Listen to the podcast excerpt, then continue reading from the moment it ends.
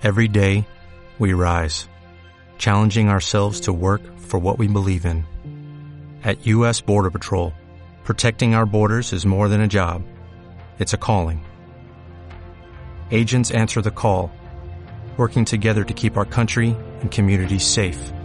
If you're ready for a new mission, join U.S. Border Patrol and go beyond. Learn more at cbp.gov/careers.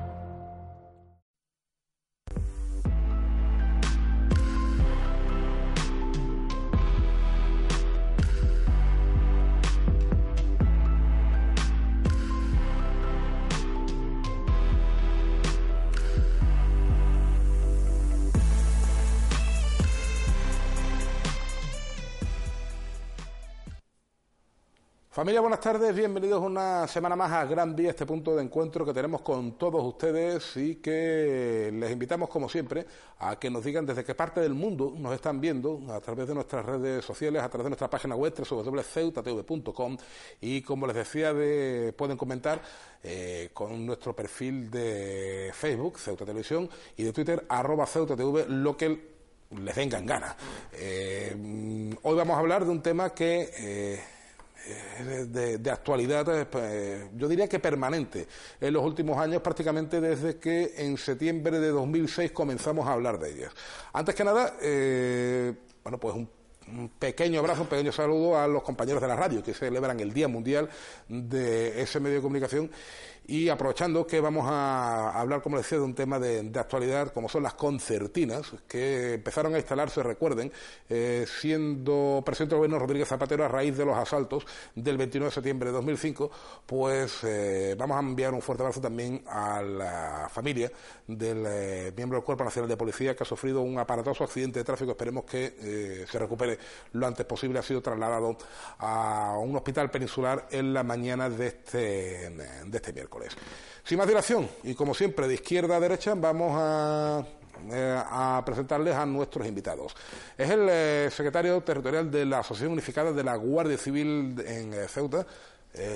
Omar Mohamed, buenas tardes. Hola, buenas tardes, Juanjo. Y a mi derecha se encuentra don Jesús Román, que es el portavoz de JUPOL, una nueva entidad sindical eh, surgida en los últimos meses en el seno del Cuerpo Nacional de Policía, precisamente a raíz de, bueno, pues del movimiento Jusapol, ¿verdad? Exactamente. Buenas tardes. Buenas tardes. Bueno, eh, Omar, la última propuesta que parece que hay encima de la mesa, y todo esto hay que mantenerlo con la cautela de que las cosas de Palacio siempre van despacio, y más cuando estamos a punto de disolver el Palacio para ver eh, si tenemos o no nuevas elecciones, es una especie de tornos que estarían continuamente en movimiento para evitar así que la persona que intenta acceder eh, de manera, digámoslo así, ilegal a, Ceuta o Melilla, pues no tenga por qué, bueno, no, pueda sujetarse, no pueda, no pueda agarrarse.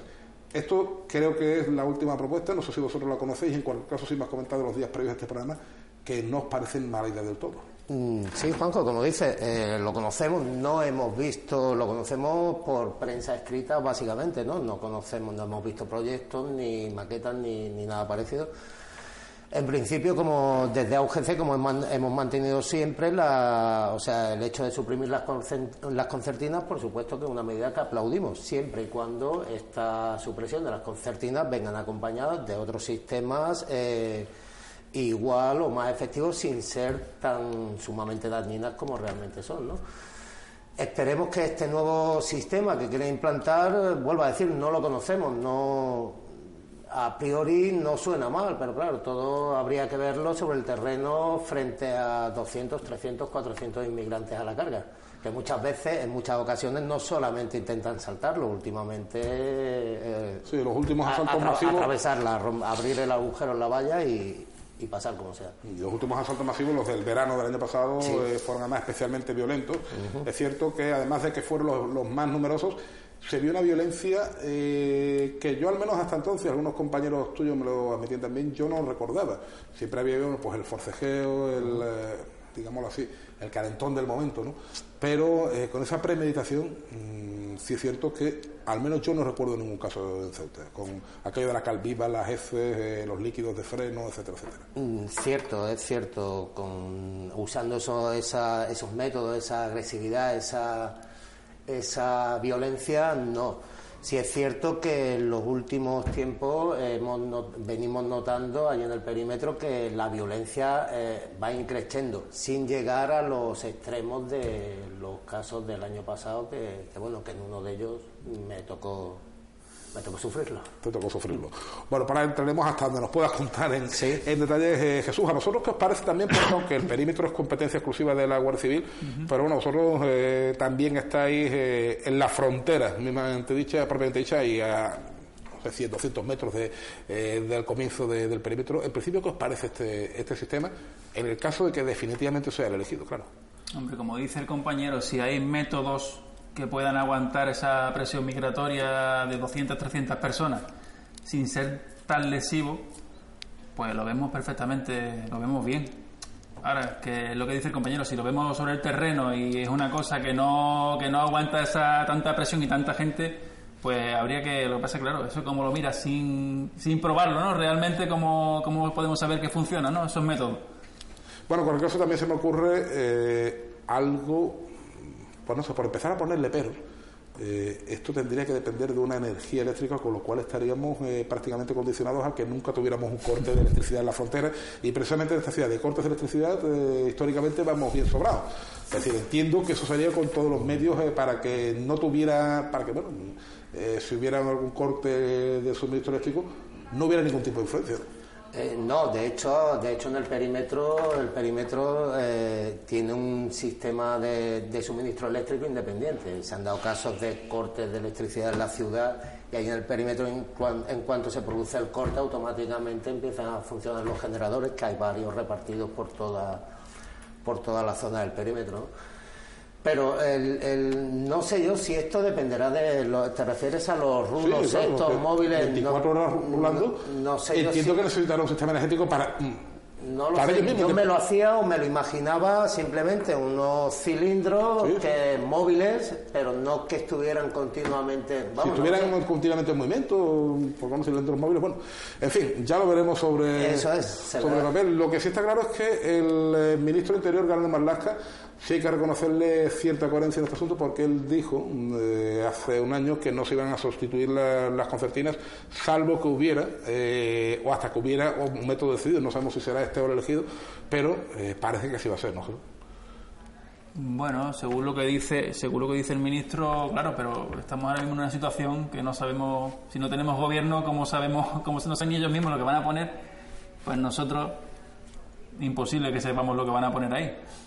De hecho, las concertinas, no sé si no sé si el compañero, no sé si han empezado a retirarlas o siguen estando las concertinas. No, de momento no, se están haciendo trabajos y tal, estudios, estudios hasta, ¿no? donde sabemos, pero mm, de hecho ayer no anteayer estuvo yo allí de servicio y está todo igual, no, no se ha retirado hasta el momento, no se ha retirado ninguna zona. Bueno, se barajaron, se han barajado muchas opciones, también aquella eh, de los drones y los... Eh, lo que pasa que bueno que hay la fuerte climatología creo que era la, el, bueno, pues, el viento y, tal y eh, la, poca suficiencia energética de estos eh, de estos aparatos era lo que lo que lo tiró por tierra. Estamos en, en cualquier caso en un momento en el que la frontera es el asunto principal o uno de los asuntos principales de debate en, nuestro en nuestra ciudad en relación con el bueno, pues también eh, con el espacio eh, nacional e internacional, ¿verdad? la frontera en Ceuta tiene mucho eco mediático en eh, todo lo que, lo que ocurre. se ha hablado también mucho en los últimos tiempos de la frontera inteligente. ¿Qué os parecen esos proyectos? Pues mire, con nosotros estuvo hablando hace cuestión de hace dos o tres meses un eurodiputado, porque todo, todo ese sistema siempre suele venir financiado por la Unión Europea y nos estuvo comentando el tema este de la, de la frontera inteligente con el tema de poner unos, tipos de máquinas ordenadores que controlan directamente los pasaportes. Si una persona ha entrado una vez ha vuelto a salir como el tema de los portadores que entran y salen siete ocho veces diarias que se pudiera controlar y se prohibiera la entrada a una persona que ha entrado ha salido que no volviera a entrar. Pero claro eso son también conjeturas y a ver cuándo viene el dinero y a ver cuándo vienen las máquinas. Eh, Omar Dime. ¿Qué os parece esto de la frontera inteligente? Todo lo que sean mejoras, eh, bienvenidas sean. Pero más que pareceros, que eh, lo veis factible, sinceramente. Hombre, factible siempre y cuando eh, eso también, ese sistema, implantar ese sistema también tendría que venir acompañado de un incremento de efectivos. Vale, y ahora vamos con la, la madre de todas las batallas, ¿no? Eh, en el caso de la Guardia Civil, solo para las fronteras, ¿cuántos efectivos os harían falta? ¿Calculáis Eh, vosotros? nosotros desde UGC, de hace, de hace ya tiempo, vamos, desde de hace tres años que estamos eh, al frente los, los dos compañeros y, y yo, que lo llevamos aquí en Ceuta, nosotros siempre hemos barajado una cifra de aproximadamente 100 efectivos más. Continuamente, o sea, destinados aquí, que formen, pla- eh, que formen parte de plantilla de Guardia Civil en Ceuta.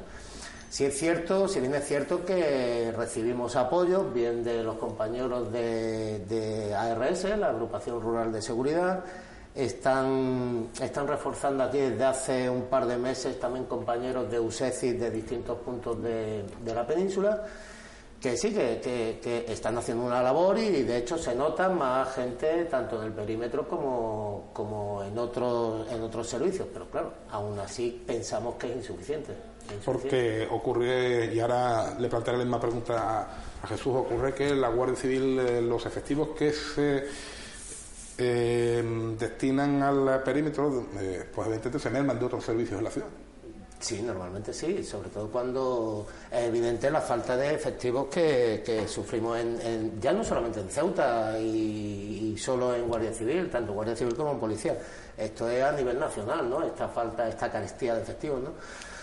Pero eh, eh, eh, creemos, pensamos que, que- que es, eh, es primordial, es primordial ese incremento de efectivos.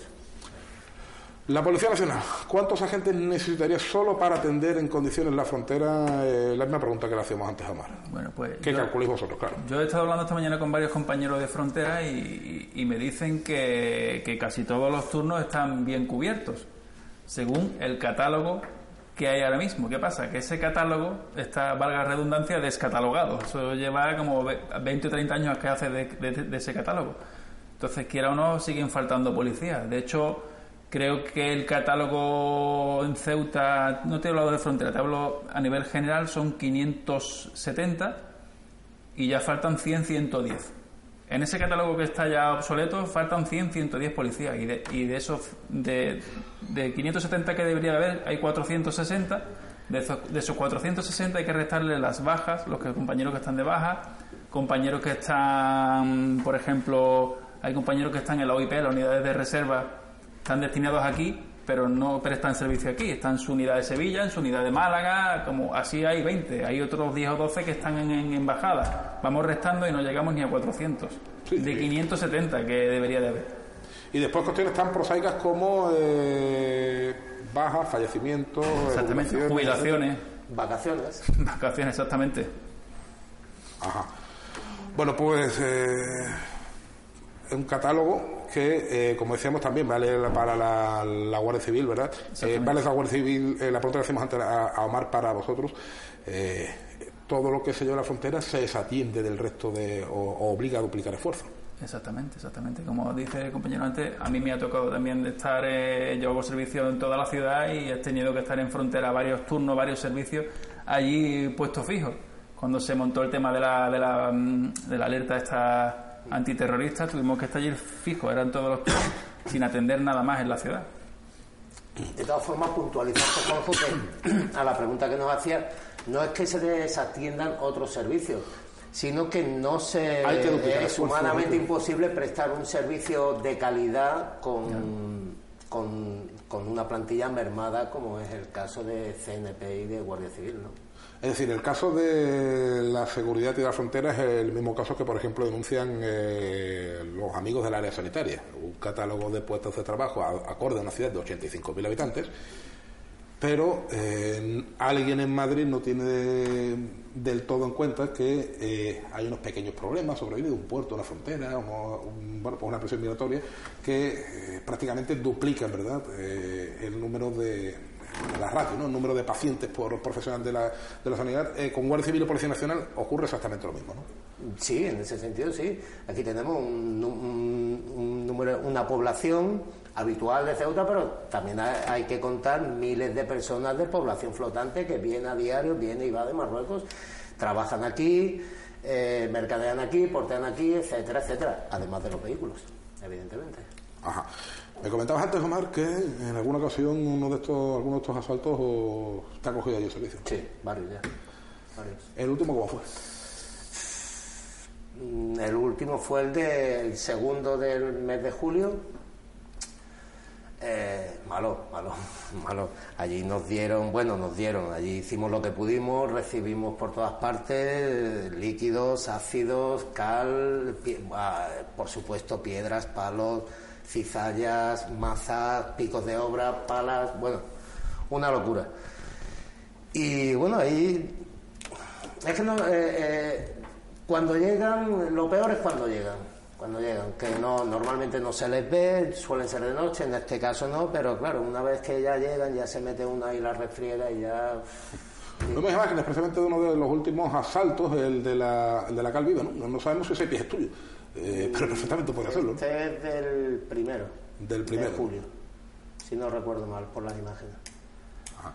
Y luego, bueno, pues recuerden que unos días después, eh, estos agentes, perdón, estos eh, inmigrantes, 24 horas después, eran en un hecho histórico sin precedentes y en virtud de la legalidad vigente, haciendo cuentas entre ambos países, entre España y Marruecos, eran eh, devueltos eh, por el perímetro fronterizo a- al vecino país. Vosotros cuando os comunican eso, eh, tanto uno como otro, lo primero que pensáis es si estáis de- si alguien está de broma o seamos, seamos sinceros. Nosotros no nos lo creíamos. Pero bueno, se- según. Es algo, claro, es algo que no, Claro, no- era- no- que no pasa nunca. Era impensable en ese momento, ¿no? Y bueno, ocurrió así. Se acogieron una legislación del año 92 Sí, o un 93, convenio, sí, un que convenio. no se aplica nunca. Eso es. Que no se aplica nunca. Nuestra pregunta fue, Jolín, después de veintitantos años, ¿por qué no se ha, por qué no se ha llegado a este, a este punto en otras ocasiones, no? Sí, bueno, algunos de los que estamos viendo precisamente en esas imágenes son de los que fueron Sí, deportados al, sí. Al día al día siguiente. Eh, bueno, Las imágenes son ya del segundo, del segundo, sí, salto los de del segundo salto fueron los que, Fueron los que expulsaron. que además coincidió con el día de la festividad del sacrificio.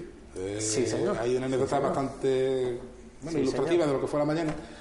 Eh, los periodistas estábamos congregados ahí en la esplanada de Loma Colmenar esperando que se eh, bueno pues que acabara aquella ceremonia, ¿verdad? Sí, y sí. empezamos a escuchar gritos. Yo lo primero que pienso es un accidente de tráfico, lo confieso, Mm, porque escucho un grito muy muy agudo, muy, muy tenso y tal.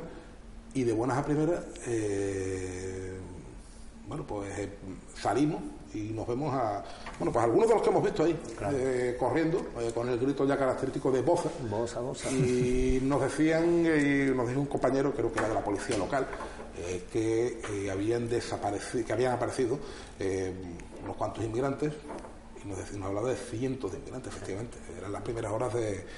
Y bueno, eh, luego subieron, subieron todos hasta el CET en un estado de. Por otra parte, lógico, ¿no? de excitación, Sí. eh, pues que Sí, era sí. conmovedor verlo. ¿eh? Eh, sí. Era- llamaba la atención, ¿no? El, el- el verlo. Eh, Jesús estuvo por aquí hace algún tiempo. Yo le voy a volver a plantear la misma pregunta que le planteé el año pasado. ¿Vosotros creéis que la labor de la policía es bien entendida, la labor policial, eh, por parte de la ciudadanía, de la sociedad en general? eh, tanto en Ceuta como en el resto del territorio nacional, o creéis que eh, de alguna manera, bueno, pues al estar un poco en el centro de la diana, esa imagen del cuerpo represor, insensible, etcétera, etcétera, está ganando, por desgracia, eh, adeptos? No, yo pienso, bueno, hay gente que piensa de todo. Eso tiene que, y esos son datos que están ahí. A nosotros, a mí particularmente cuando estamos trabajando, la gente no muy bien, la verdad que nos trata muy bien y le- mucha gente colabora cuando hay momentos de algún robo, cualquier cosilla así, con una intervención y la gente, la verdad que colabora, bastante colaborativa. Bueno, dep- depende del barrio también, pero ba- bastante colaborativa. Ajá. Eh, pienso lo mismo, coincido con él. Eh, es más, yo considero que somos, además de las instituciones mejor valoradas del país, además queridos, queridos, queridos y deseados, lamentablemente cuando alguien tiene un problema. Cierto es que son nuestra profesión, como digo yo muchas veces, es que al parecer cualquiera podría hacer nuestro trabajo y, lo, puede, y lo puede criticar, comentar, etcétera, etcétera, ¿no? Pero bueno, a lo que a eso está uno ya acostumbrado y bueno, tampoco tampoco nos quita el sueño. Ah, pero hombre, tiene que ser doloroso, ¿no? Que después sí, de, doloroso. se mete en redes sociales sobre todo, ¿no? Que es un poco eh, la vara, eh, la, la, vara del virtual, mejor dicho. Se mete una red social. Pero si tú te das cuenta, Juanjo, los más críticos, a veces con más, razón o menos razón o ninguna razón, suelen ser las mismas personas. ¿eh? Cierto. bueno, Entonces, perdona, Jesús, puesto así, por mi parte y por nuestra parte, lo, lo hago extensivo al resto de mis compañeros, no, no nos quita el sueño ni, el hambre. ¿Qué iba a decir? Ese dicho de nadie quiere la policía hasta que te hace falta. Exactamente. Eh, hasta que nos roban la cartera. Claro, claro. Efectivamente. Bueno, eh, ¿vosotros lleváis mucho tiempo destinados en, eh, en Ceuta? Pues yo llevaré ya para 10 años. ¿Omar? 13 años casi. 13 años. Otra leyenda urbana, otro tópico que me gusta analizarlo con vosotros, os pregunto esto porque quiero consultarlo con los que estáis a pie de calle. ¿no? ¿Es cierto que Ceuta es una ciudad más insegura que hace 5, 6, 7 años? No, al contrario. Yo diría que más segura. Más segura porque hace años atrás tenemos aquí un problema, el problema del narcotráfico bastante acentuado con todo lo que conllevaba eso. Hablamos de tiroteos cada dos por tres, asesinatos, ajustes de cuentas, etcétera, etcétera. Ahora, afortunadamente, entiendo y vamos, lo veo, lo vivo está que, más, está, más controlado, está más controlado. Está la cosa más tranquila en ese sentido. ¿Tú también eres de la misma opinión? O... Sí, sí, yo pienso lo mismo, que además el, tipo de delincuencia que hay aquí es una delincuencia, digamos, menor, ¿no? No suele haber, no hay delitos de gran, de gran escala, ¿no? Como se, se puede ver en las noticias cualquier día afuera, tipo butronero o asesinato, cualquier cosa de esa, no. Aquí es una cosa que no, que no se ve.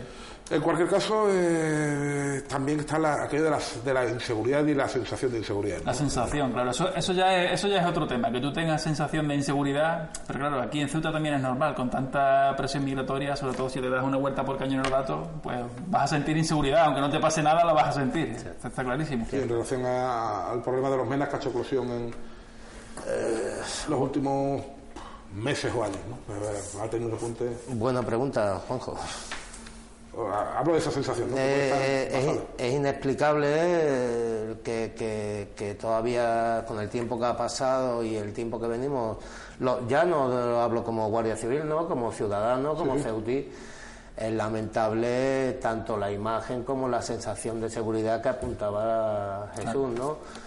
Eh, pensamos que, que, ya hablo a título de como ciudadano, pensamos que es una situación que tiene solución. Es cuestión de voluntad, sobre todo política, eh, darle solución a. La solución es política, no es ni Guardia Civil ni policía. La solución es política. Bueno, y vemos eh, esas imágenes, ¿no? que yo creo que ya son un poco. Eh, así, así icónicas, ¿no? De, los menores subidas encima de. de la valla perimetral, ahí lo ven, ¿verdad? De la del muelle, esto es eh, justo enfrente de la antigua casa del, bueno, justo detrás de la, de la casa del mar, una zona donde hace algún, un par de veces tuvimos un curioso. Salió ardiendo, ¿no? Cuando salió ardiendo. Sí, cuando salió ardiendo. Cada dos por tres están, hay problemas ahí de fogatas y de historias, peleas entre ellos y bueno. Mm. Eh, no quiero poneros en un compromiso nada más lejos de la realidad, pero, eh, por ejemplo, cuando vemos que el tema salta a la arena política. Eh, unos partidarios de tirar la valla, otros partidarios de reforzarla, eh, el, de más para allá que quiere colocar un muro de no sé cuántos metros de alto. Eh, ¿Vosotros qué pensáis? Porque estos señores se reúnen con vosotros. pocas, pocas veces. Se hacen, vamos, de hecho, por parte de UGC se presentan propuestas, propuestas al Consejo de la Guardia Civil, etcétera, etcétera, pero hasta el momento caso poco. Casos se hace poco, ¿no? En el caso de Jupol. Bueno, lo que dice el compañero, esto es como cuando se va a hacer algo, algún tipo de, de, reforma dentro de la comisaría o cualquier lado, al que menos le preguntan es al policía que va a hacer uso de las instalaciones. Así que, bueno, caso perdido. Hasta el punto de que antes veíamos una imagen que era el ministro de Interior, eh, Fernández Díaz, que entre las cosas vino a inaugurar una oficina de asilo que hasta el momento que yo sepa no se ha instalado No sé, pues, ¿a qué oficina te refieres? A la oficina de asilo que iban a colocar ahí en el Tarajal, que de momento... Ah, sí, es verdad, es verdad. llevas razón, llevas razón. Está, de hecho, ¿no? Pero, sí, no, pero está allí, ¿no? Está allí. Pero de momento no, no consta que... No, no, no, a mí no me consta vamos, que tenga actividad ninguna. No, sé. A lo mejor estoy equivocado, ¿eh? pero no me consta nada. O sea, eh, si hubieran preguntado a los policías de la Guardia Civil, seguramente esa oficina de asilo o no estaría o no estaría ahí. No, es que eh, por nuestra parte lo desconocemos, Juanjo. Eh, si se le ha dado uso, si no. La última estadística que tengo es que aún no se había tramitado ni un solo Que yo sepa, sigue tramitándose allí en. subiendo Manzanera, ¿no? Arriba, ha venido la... Oficina Única de Extranjería. Es la información que yo tengo. Con lo cual, ¿para qué queremos la, la oficina de asilo? Que por cierto, falta gente allí también. Ah, falta gente allí también. Por supuesto. Hay un policía o dos ahí. O sea que el día que entre en funcionamiento vamos. O sea, puede ser que tengamos una oficina inaugurada hace cuatro o cinco años, por lo que me estás contando, que ahora mismo no ha tenido ni una sola. Pues, eh, no, te puedo decir seguramente, pero. No, no, no, me refiero a unos datos del, que creo que el año pasado el Ministerio Interior decía que no había ni una, eh, ni una sola solicitud tramitada nunca. Puede ser. Eh, y que el día que se transmite tengan que ir lentos porque no haya personas suficientes para atenderlo. Exactamente, pero vamos, yo sigo viendo cuando paramos a, ciudadanos que viven, bueno, que el CETI, subsahariano, con su, con su tarjeta de, asilo tramitada. Pero vamos, no creo que sea allí en frontera donde dicen. No sé si lo tramitarán directamente en el CETI o será allí la Oficina Única de Extranjería, pero de. Tarajal, vamos. Ah. Bueno, estas imágenes del ministro Grande Marlaska, contextualizo, no tienen nada que ver con su actual actividad política, son de unos meses antes de asumir el cargo porque en enero del pasado año venía por nuestra ciudad a presentar unas jornadas judiciales que todos los años se realizan eh, con el Consejo General del Poder Judicial. Entonces todavía era uno de los jueces más conocidos de nuestro país, ahora ya es el juez más conocido de nuestro país eh, por su situación precisamente de excedencia de la cosa política, bueno, fue eh, de, la cosa judicial para entrar en el terreno político aceptando el cargo de ministro del Interior. Eh, y eso, bueno, pues es la célebre valla del Tarajal. Recuerden que el pasado sábado, eh, una vez más, se celebraba la Marcha por la Dignidad, es cierto, con la marcha sin incidentes, en conmemoración de los eh, cinco años de los infaustos hechos, ¿verdad?, que acabaron con la vida de 15 personas. la mayor parte de ellas en Marruecos, pero otras cuantas aparecieron en nuestra ciudad en las mañanas de, aquel 6 de febrero. No sé si vosotros estabais alguno por allí aquel día o... No, yo, sí. Estuve. bueno, no estuve exactamente ahí, estaba de servicio en otro, en otro punto, en la prisión concretamente, y bueno, y oyendo en tiempo real todo lo que, lo que ocurrió, ¿no? Desgraciadamente, ¿no? tremendo, dantesco, dantesco. Dantesco eh, por compañeros de la sección que estuvieron ahí, algunos de ellos son todavía hoy, hoy en día imputados no sabemos, la causa judicial no, aún no sabemos, bueno, sí sabemos por qué, ¿no? El trasfondo de la situación. Pero bueno, ahí se actuó como se venía actuando años atrás. Eh, no voy a entrar a valorar, a valorar que fuera lo más mm, eh, políticamente correcto lo que como se actuó allí, pero pero si no se actúa como se actuó, estaríamos hablando desgraciadamente de muchas más muertes. Aquello, aquellos se ahogaron entre ellos, se pisaban, se hundían. Hay que contar que normalmente el inmigrante viene con muchas capas de ropa, precisamente para evitar lesionarse más de lo. Eh, para evitar lesionarse mucho, ¿no? Con las concertinas el peso de esa ropa mojada, invierno, eh, la masa que venía de, inmigrantes que venían empujando, los que iban a la cabeza del grupo, claro, pues de forma natural al llegar al agua te frenas y desde atrás continuaban empujando, pasándose por encima, hundiéndose. Un, amor del del momento y que muchos de ellos precisamente no sabían era nada. Exactamente, en la, mayoría de los casos, Juanjo. No saben nadar, no, mm, la excitación de ese momento, el, nerviosismo, todo, un cúmulo de, cosas que, que desencadenó el triste desenlace ¿no? que todos conocemos. Ajá. Eh, ¿Cómo se vive aquello, Mar? Porque de alguna manera ahí sí se puso en tela de juicio la labor de la Guardia Civil, algo injusto.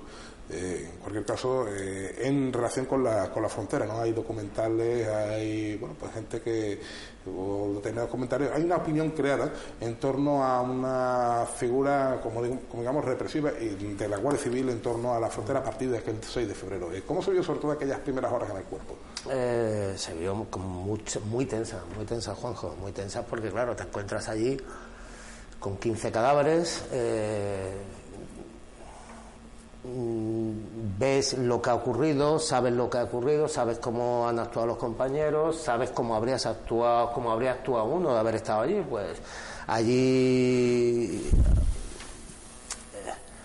Posteriormente se pasó todavía, todavía hoy, hoy en día, hace justo hace un año tuvimos que, que por parte de una diputada de Podemos tuvimos que aguantar y tragarnos que directamente nos llamaran asesinos que tacharan aquel, aquel hecho desasiado, desafortunado, lamentable, eh, lo tacharon como de asesinatos. Vuelvo a decir, no voy a entrar a valorar que fuera la actuación más políticamente correcta o no. Ahora, de ahí a un asesinato Pensamos que dista... Entiendo, no, que además tanto la Guardia Civil como la Policía Nacional han salvado muchas más vidas eh, a lo largo de estos años y quizás no ha tenido el eco que, debiera tener. Eh, os planteo esto porque hay una cuestión que cada vez que hablo con vosotros, con los representantes policiales, me gusta poner sobre la mesa, que es la del célebre protocolo. Los agentes estáis, eh, bueno, pues un poco supeditados a no sé si la improvisación del momento, pero nadie os ha dado, ningún ministro de Interior, en un caso ni en otro, qué es lo que hay que hacer, por ejemplo, ante un asalto a, a la valla. Es decir, Sí, tenemos, tenemos unas órdenes, pero unas órdenes entendemos que basadas en unos protocolos ¿no? de actuación y en función de esas órdenes actuamos y, realizamos nuestro trabajo, ni más ni menos, Juanjo. Pero, eh, Hoy y hace cuatro años, ¿eh? A pesar de que algunos colectivos de representantes de la Guardia Civil y Policía Nacional habían demandado precisamente que se actualizara aquello. Eh, eh, en su día, en su día, un protocolo propiamente dicho no había hay una, unas pautas de actuación y, vuelvo a decir, y esas pautas siempre eh, supeditadas a las órdenes de los superiores, claro. Ajá. Eh, Jesús, ¿vosotros cómo visteis aquel día hombre, no en primera persona, eh, pero todo lo que se decía, eh, me imagino que también os tocaría vosotros la piel, ¿no? Eh, hombre, claro, cuando hablan de ellos es como si hablaran de nosotros, es que exactamente igual. El trabajo cambia de sitio, pero básicamente es el mismo. Y del color del uniforme, claro. Y te toca, es igual que el compañero este que ha saltado la noticia últimamente, el policía local que le entraron en su casa. Y sacó su arma reglamentaria y venían bueno, venían a hacerle daño a su familia y resulta que al final va, va a salir el bueno, eh, ahora seguimos con lo del compañero, pero eh, me habrán visto ustedes que estamos pendientes aquí, bueno, los que estoy pasando estos señores con el teléfono móvil, pero sí tenemos una noticia que comentarles que ya lo tenemos confirmado, la aparición de un cadáver carbonizado en las cercanías de la barriada Juan 23 hace escasos minutos. Eh, es lo único que sabemos, están allí nuestros compañeros eh, y en cuanto podamos les ofreceremos mayor, mayor datos, mayor abundancia de datos, por supuesto, pero eso sí lo tenemos confirmado, la aparición de un cadáver carbonizado frente a la guardería en la pecera en la barriada, en la esplanada de. Entiendo que la esplanada, ¿no? La barriada de Juan 23. Eh, sigan atentos a nuestra página web www.ceutatv.com ese hallazgo se ha producido como bueno pues durante el transcurso de este programa de ahí que les pido disculpas por, eh, por la imagen ¿no? de bueno, estar aquí con el teléfono pero estamos pendientes precisamente de poder ofrecerles ese, ese dato no sabemos nada más, eh, así que eh, no vamos a lucubrar con quién eh, puede ser. Solo sabemos que una persona ha aparecido carbonizada, insisto, en frente de los grupos de la barriada Juan 23. Bueno, pues desde luego consternados por este hecho que, bueno, ya veremos cómo ha sido y, de quién se trata. decías, el compañero de la policía local al que le entraron recientemente en su casa. Sí, vengo a decir esto porque uno se pone en la piel, ¿no? De un policía y dice, tienes tu arma reglamentaria, pues para defender a tu familia, ¿no? Gente que viene armada contra ti, con armas de fuego. Es humano. Que claro, es humano, exactamente. Y que te pida el fiscal más pena a ti que a los que han intentado entrar en tu casa, pues dice, te echan las manos a la cabeza y dices, ¿en qué país vivimos, no? Bueno, la, la policía que también... eh, ¿Eso ocurrió? ¿En dónde? En- Creo que ha sido, no sé si ha sido en, en Sevilla, ahora mismo estoy un poquito, creo que ha sido en Sevilla, policía local. Y han, in- eh, intentaron, se despertó el hombre por lo visto por la noche al escuchar ruido y al bajar vio que, vamos, por lo visto una pelea increíble hasta que logró zafarse y coger su arma. Lo encañonaron y todo y, y al final, pues, por lo que se ve va a salir el... Va a salir escalada, vamos, que le pide más pena, bastante más pena a él y... 20 años de condena le piden y 300.000 euros de indemnización por defender su casa, su familia. Sí, algo que quizá... eh, Vamos, bueno, sea policía o sea... Sí, no, no, o sea, cualquiera que hubiéramos tenido, yo lo confieso, ¿no? A lo mejor no es políticamente correcto, pero creo que yo hubiera actuado igual que ese señor. Claro, Y a lo mejor no es políticamente correcto lo que estoy diciendo, pero mm, uno se pone en tesitura y, y, hombre, el miedo es libre, ¿no? Y hay que ver, eh, exactamente. Pues hay- debería ser políticamente correcto, ¿no? Que- Defender tu No, casa. no lo sé si es políticamente correcto, no, no, no, no soy correcto, nu- procuro ser educado, nunca he sido correcto y desde luego político no soy. Eh, hablando de política, eh, en los últimos tiempos se ha hablado mucho, eh, ayer comenzaba en la Audiencia Nacional en Madrid, eh, perdón, el Tribunal Supremo de Madrid, el juicio por el famoso proceso. Eh, no vamos a entrar a valorar la independencia de, de Cataluña, eh, pero también ahí a la Guardia Civil, a la Policía Nacional se os ha exhibido mucho eh, en los últimos tiempos, unos como, bueno, por la imagen de la por ellos, de lo mejor de nuestro país y el otro, bueno, pues como aquellos que vienen a, a reventarnos, ¿no? Yo creo que ni tanto ni tan calvo, ¿no? Exactamente. Ni tanto ni tan claro, tú lo has dicho. Porque simplemente lo que se hizo ayer, tantas miles de intervenciones que hubo allí limpias, pues se saca las dos o tres que han salido un poquito de madre y es lo que se intenta vender por parte de, de ellos. De hecho, hace, creo que fue ayer o antes de ayer, había varios policías nacionales imputados por el tema del 1 de octubre, de cuando el tema de, la- de las ondas de plástico, y han salido absueltos. Casi todos han salido absueltos. No sé si quedará alguno todavía, pero está pendiente de, de- de sentencia. Ajá, todos han salido sueltos y bueno, aquella mítica imagen ¿no? de- del piolín en el puerto de Barcelona, que aquello yo no sabía si faltaba más al respeto en los manifestantes o el que contrató el, o el contrató el barco, ¿no? Porque eh, el, Es variopinto, ¿eh? el piolín además en aquella época... Ha dado juego, ¿eh? Ha dado No, y el piolín, eh, doy fe de que se veía desde casi cualquier parte de Barcelona. ¿eh? Eh, Tengo compañeros que se han hecho un parche con el piolín. ah, tienes compañeros que se han hecho el parche con él. De los que estuvieron allí. Sí, de los que estuvieron. O sea que el piolín les marcó. No, ha dado juego el piolín. En fin, volvamos a, a- a la ciudad de, de Ceuta, volvamos al tema original, ¿no? Eh, que era el, el asunto aquel de, la- de las concertinas. Se habían barajado otras opciones al margen de estos tornos eh, rotativos, no sabemos si eh, por energía eléctrica o por propio impulso, eh, que comentábamos al principio. Eh, ¿Vosotros tenéis constancia más de alguna más, de alguna alternativa más? Se habla también de una especie de vallados de agua. Vallados de. o, bueno, pues como antiguamente, ¿no? Los fosos de agua.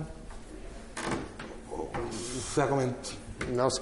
Eh, eh, bueno, en, la frontera de Melilla se, hace años ya que se, se, se puso allí, se instaló una sirga tridimensional, creo que se llamaba. ¿Qué es lo que se descartó? Eh, Exactamente. Cierto es que, que aquella medida no fue, no tuvo mucho éxito porque, porque claro, eh, sí, eh, imposibilitaba o, o- o, mm, era una traba más para el inmigrante para acceder a territorio nacional, pero también era la misma traba para el policía o el guardia civil que tenía que sacar después a ese inmigrante de allí Sí, o incluso moverse por allí, eh, por el entrevallado, ¿no? Estábamos habla- hablando de la práctica de un laberinto.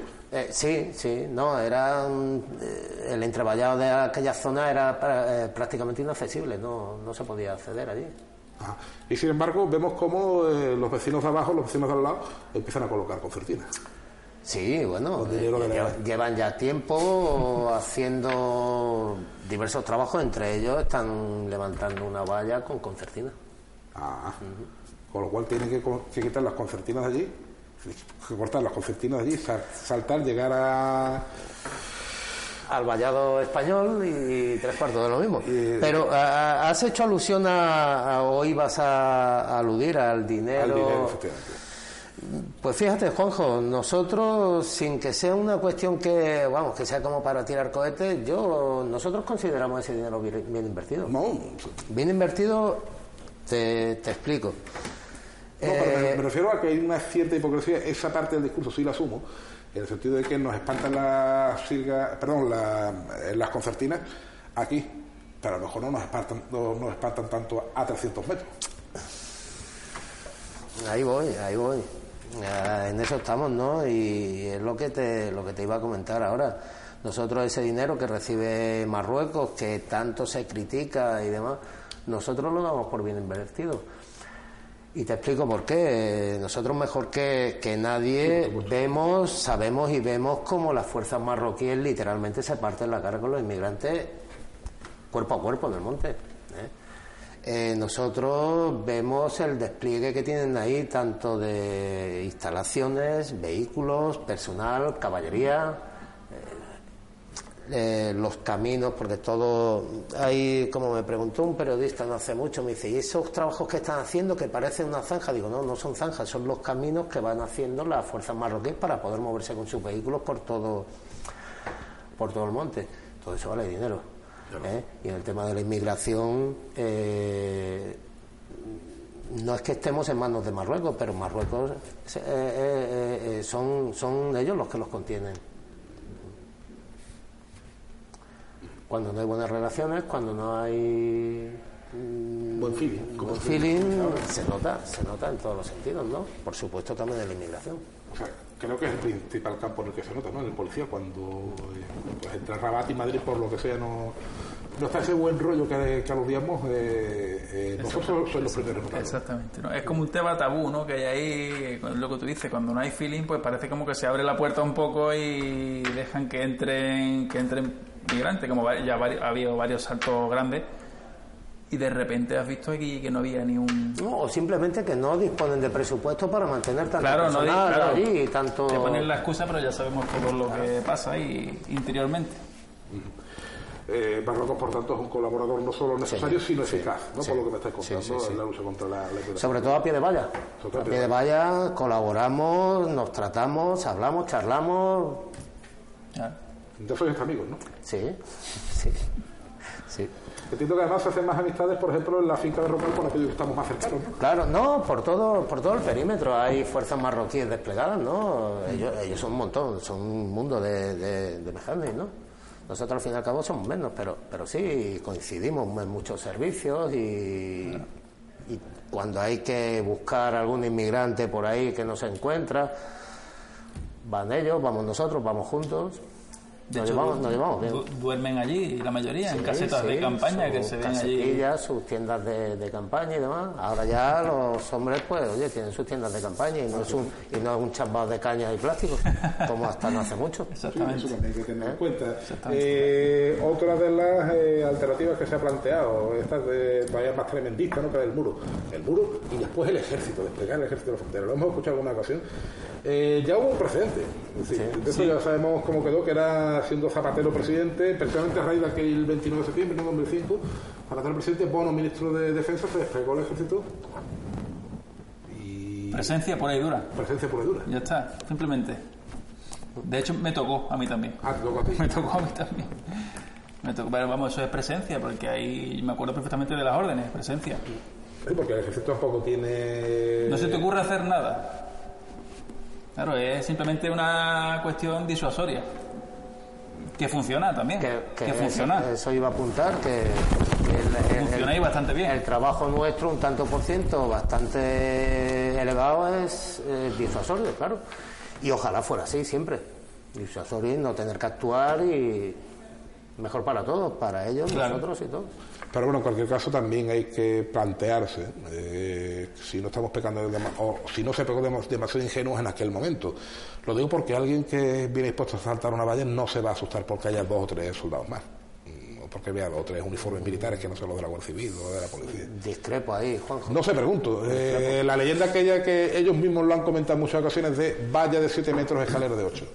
Sí, sí, está claro. Pero cuando ellos ven que hay fuerza suficiente y que está complicado, lo intentan. Claro. De hecho, te eligen, la, mayoría de las veces son fechas clave. Claro. Son fechas clave. Me acuerdo yo un 31 de diciembre. 25 de diciembre, 25, 24, fiesta del Cordero, festividad del fin de. Estamos comentando precisamente, la, precisamente el último asalto, ¿no? En la fiesta del Cordero, la fiesta del Gente de vacaciones, compañeros de vacaciones. En, en, época de vacaciones, vamos, si lo saben. Mejor que nosotros, yo creo. O sea, que están bien, que están bien organizados. Están bien informados y asesorados. Y bien organizados. En fin, eh, no sé si se nos queda algo en el, eh, en el tintero, algo que queráis vosotros eh, aportar. Eh, bueno, eh, por aquello daros la bienvenida. Jupol ha nacido como sindicato, eh, como comentamos al principio, a raíz del movimiento Jusapol en las últimas fechas y creo que está en pleno proceso de constitución, ¿no?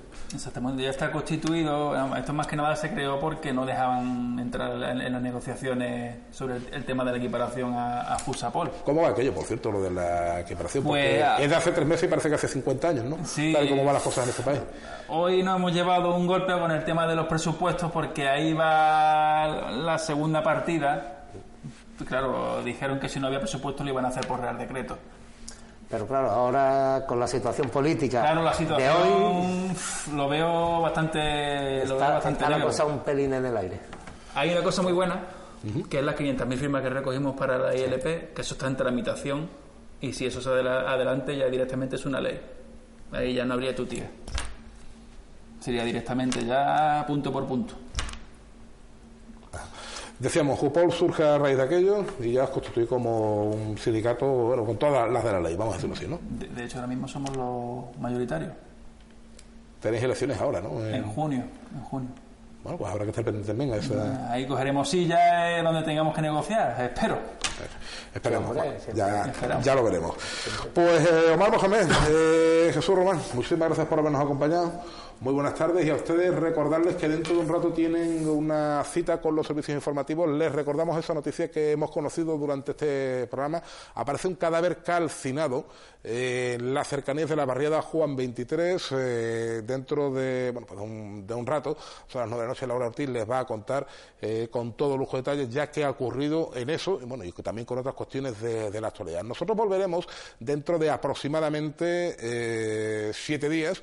Esperemos al menos les hayamos eh, aclarado algún concepto más sobre este asunto del que me da la impresión no es la última vez eh, que vamos a hablar, como es el de las concertinas y el de la frontera. Así que gracias por la atención prestada y sobre todo sean felices.